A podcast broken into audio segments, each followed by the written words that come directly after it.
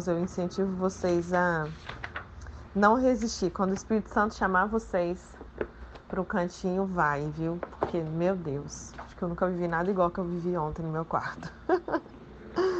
Bora lá, né? Vamos revisar o que a gente estudou antes de ontem, então. É, do capítulo 2, nós lemos até o versículo 12, né? Que fala ali da cura do, de um paralítico.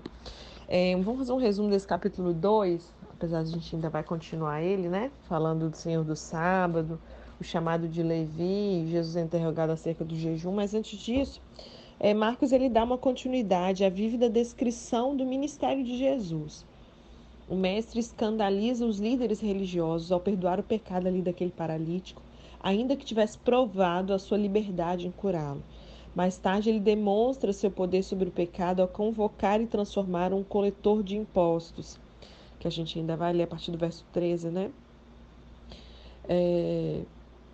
E essa decisão suscitou ali uma censura entre os religiosos, os quais jamais puderam imaginar que Deus está mais preocupado com as necessidades humanas do que com o ritual propriamente dito. As antigas maneiras de se ver a fé estavam esgotadas, incapazes de conter a nova revelação trazida por Jesus. Uma discussão sobre o sábado, é, a gente vai ver isso ainda, né? Trouxe à tona importantes questões. Essa nova revelação trazida está em harmonia com o verdadeiro significado da fé no Antigo Testamento, pois é Cristo, Cristo é o Senhor, né?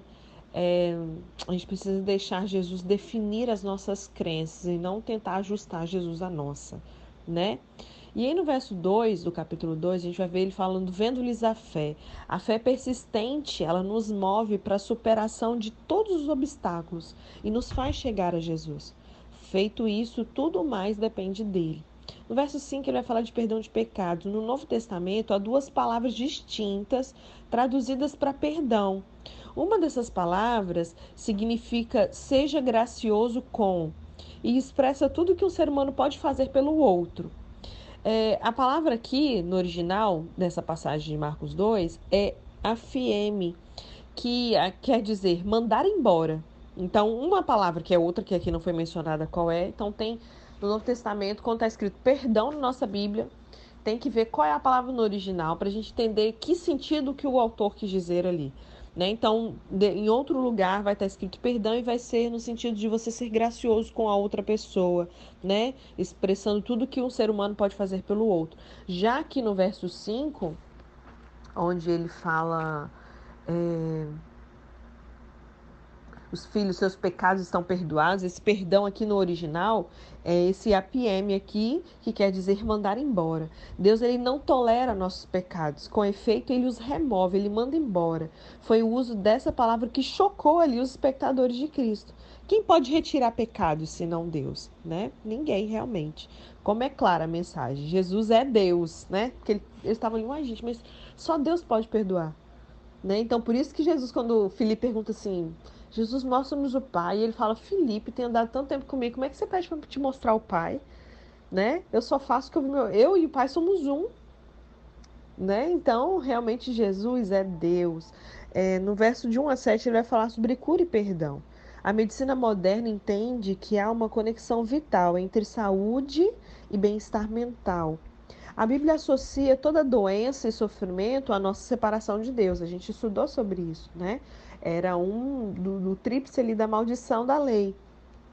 A questão é, da nossa separação de Deus. A enfermidade é um sintoma e uma consequência do pecado. Assim, a maior necessidade do ser humano não é necessariamente a cura física, mas da espiritual como um todo. Jesus se preocupou tanto que satisfez a mais profunda necessidade do paralítico da mesma maneira como ele deseja satisfazer a nossa com essa necessidade suprida na nossa vida, a cura do corpo é geralmente uma consequência natural, tá bom? No verso 2 a 5, ele vai falar de algumas prerrogativas divinas. Os que argumentam que Jesus jamais teria afirmado ser Deus ignoram essa passagem. Os especialistas em religião da sua época não ignoravam. Jesus declarou a sua divina prerrogativa e afirmou assim ser Deus. Perdão e cura são igualmente impossíveis ao ser humano. Para Deus, no entanto, é muito fácil, né? Então, é, para não dar um nó na sua cabeça, você pode pensar, Maíra, mas você não me falou que Jesus foi 100% homem? Como é que você está afirmando? Entenda. O poder de Deus estava sobre ele, ele já tinha sido revestido de poder. Ele estava ali 100% homem, mas como Deus, da mesma maneira que eu e você, olha que incrível. Né? Peraí, deixa eu só beber um gole d'água, peraí. é, da mesma maneira que eu e você podemos realmente é, não perdoar pecados, mas curar pessoas, né? Em nome de Jesus, porque essa autoridade que estava sobre ele, esse mesmo poder que o revestiu, nos reveste hoje. O mesmo Espírito que encheu ele, nos enche hoje. Né? Então somos deuses nessa terra, Deus fazendo através de nós. Deus só faz através do homem. A gente estudou sobre esses dias. Deus deu a terra aos homens, então para ele agir, ele escolheu. Ele não precisaria, ele é soberano, ele é criador de todas as coisas, mas ele decidiu assim né? Ele decidiu que ele operaria na terra através do homem. E não é diferente. Desde o jardim, ele nos levou, Jesus nos levou de volta ao jardim, né? Então o plano original é esse, Deus fazendo através do homem. Então Deus tem coisas a fazer aqui nessa terra e está esperando só a minha e a sua disponibilidade para isso. Amém?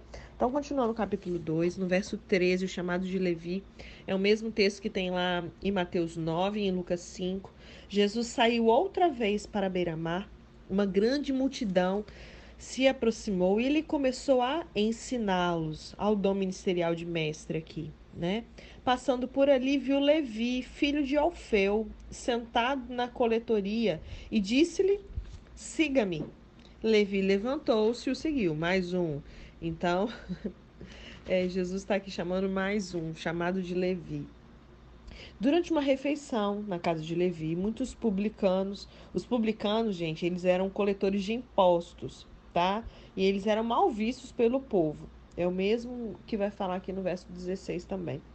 É, e aí, durante uma refeição na casa de Levi, muitos publicanos, ou seja, coletores de impostos, a, a, e pescadores pecadores, desculpa, estavam comendo com Jesus. Então Jesus estava na casa de Levi, junto com, ali com alguns cobradores de impostos, que eram, eram os publicanos, e pecadores.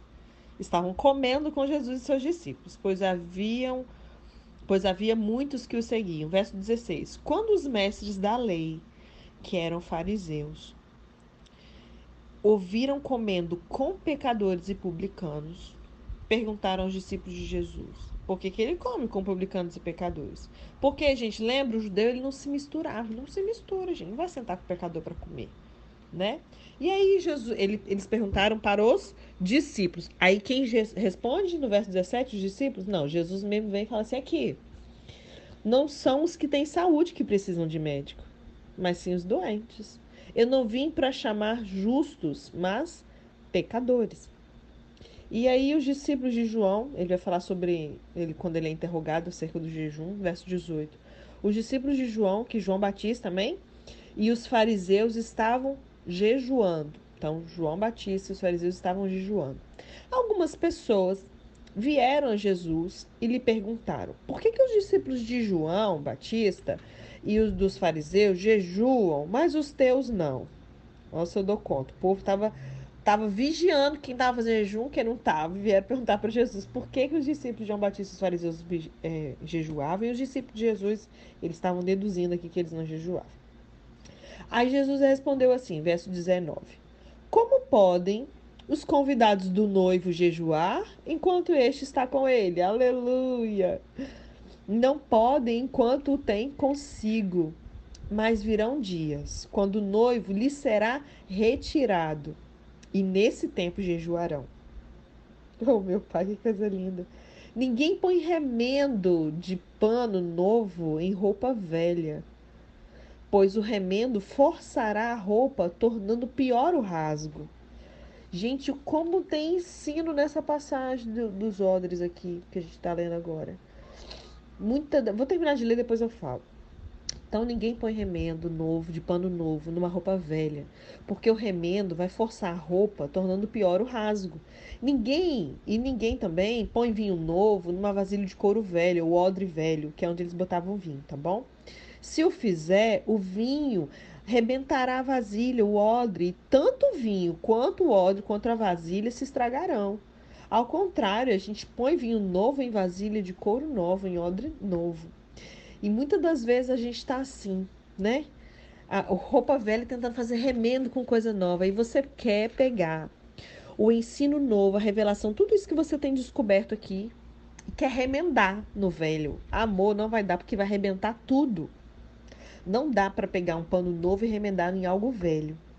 Porque vai, o rasgo vai ser ainda pior. É o que está falando aqui. Né? Ninguém põe vinho novo numa vasilha velha. Então, se você quer um novo de Deus, você quer uma revelação nova, uma nova vida em Deus, uma vida abundante, uma nova alegria, não dá para manter dentro do odre velho. Tem que ser no novo. Você te... Lembra que você é uma nova criatura? Viva de acordo com isso, né? E aí ele vai continuar falando do Senhor do sábado. É engraçado, realmente Marcos ele é bem acelerado. Vê, ele está falando de um assunto, no mesmo capítulo ele já muda para outro assunto. É como se fossem trechos distintos, não é uma história corrida como é nos outros casos, onde a carta ela sai contando uma história contínua. Aqui não, ele vai, sai contando episódios, né? Certo sábado, verso 23. Jesus estava passando pelas lavouras de cereal. Enquanto caminhavam, seus discípulos começaram a colher espigas. e os fariseus lhe perguntaram. Gente, vocês perceberam que esses fariseus sempre estavam atrás junto? Eles estavam sempre ali para fazer uma perguntinha para Jesus? Vocês nunca leram, não? O que fez Davi quando ele e seus companheiros estavam necessitados e com fome? Não, gente. Aqui é a resposta de Jesus. A pergunta foi: olha, por que eles estão fazendo o que não é permitido no sábado? Ao fariseu, como é que é? É só o que não pode. Ah, não pode isso. Por que que fulano fez não sei o quê? Por quê? Né? Oh, meu Deus, menino.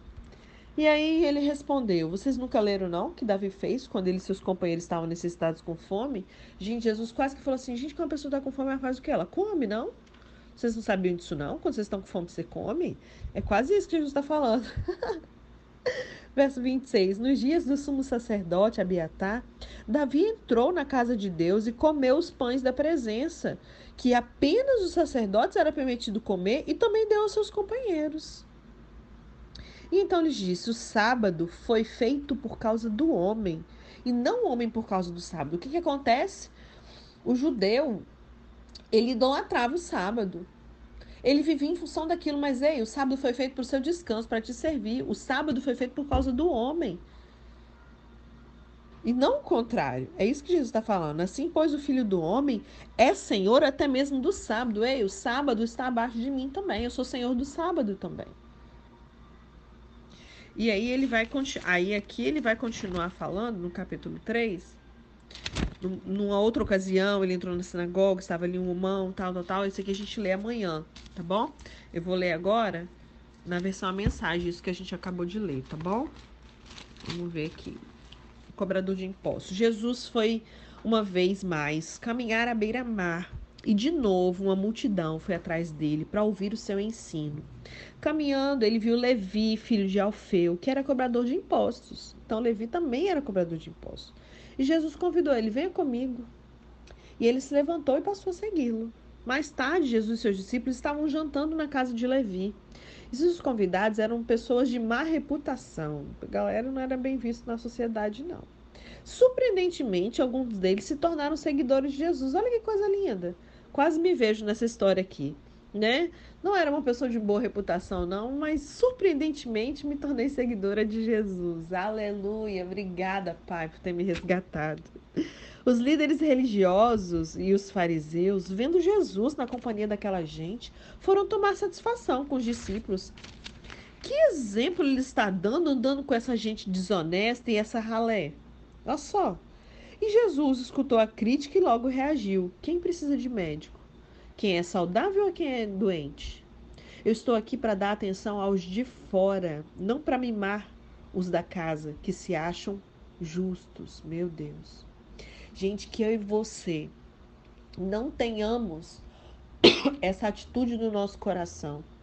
Sabe, muitas das vezes eu estava ouvindo uma ministração essa semana e era uma pastora que fazia até um trabalho com as prostitutas e tudo, nas, também nas, nos presídios. E sabe que a gente se sente melhor mesmo. Eu estou numa condição diferente daquela pessoa de fato, né? Só que isso não pode subir ao nosso coração Porque a gente, sem o Senhor, nós somos iguais a essas pessoas. E às vezes a gente com a Bíblia na mão, a gente acha que a gente está, sabe, olha de cima para baixo. Se a gente examinar bem o nosso coração, a gente acha que a gente é melhor em algum sentido e não somos. Né? E aí, a gente se acha justo. Deus nos fez justos? Sim, gente, já estudamos sobre isso. Mas aquele que é justo, ele não olha para o outro dessa forma. Isso é injustiça. Né? Então, que a gente possa agir como Jesus. Eu não estou mandando agora você virar melhor amiga de quem você não deve andar. Entenda o que, que Jesus está tá contextualizando aqui. Imagina se a igreja não se relacionasse de forma nenhuma, não tivesse contato, como era o caso que eles orientavam, com, com o pecador, com aquele que não tem aliança com Deus. Como é que essa pessoa vai ter contato com Jesus se não for através de mim e você? Entende? A gente tem que ter equilíbrio em tudo, né? E ele vai falar sobre festejar o jejuar. Os discípulos de João Batista, os discípulos dos fariseus, eles tinham o costume de jejuar. Por isso, alguns foram perguntar a Jesus por que, que os seguidores de João Batista e os fariseus adotam a disciplina do jejum, mas os seus seguidores não.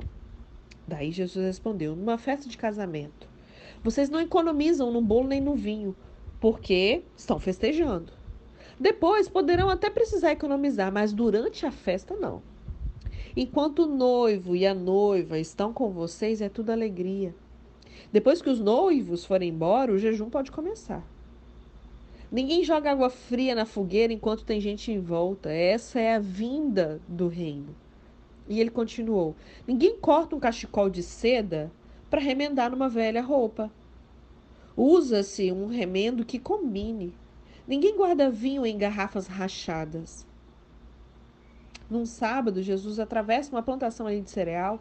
Enquanto caminhavam, os discípulos descascaram ali algumas espigas. Os fariseus reclamaram com Jesus: Ó, oh, seus discípulos estão quebrando as regras do sábado. As regras, as regras. E aí Jesus reagiu: É mesmo? Vocês nunca leram, não, que Davi e seus companheiros fizeram quando eles estavam com fome? Ele entrou no santuário, comeu o pão fresco do altar na frente do sacerdote principal Abiatar, o pão santo que ninguém podia comer, senão os sacerdotes, e ainda repartiu com os companheiros dele. E aí Jesus acrescentou: Ei, o sábado foi feito para o nosso benefício. Nós não somos escravos do sábado.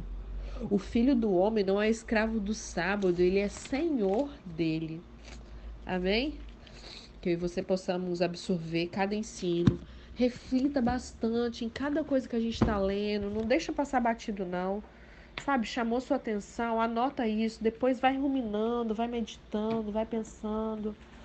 Tá bom?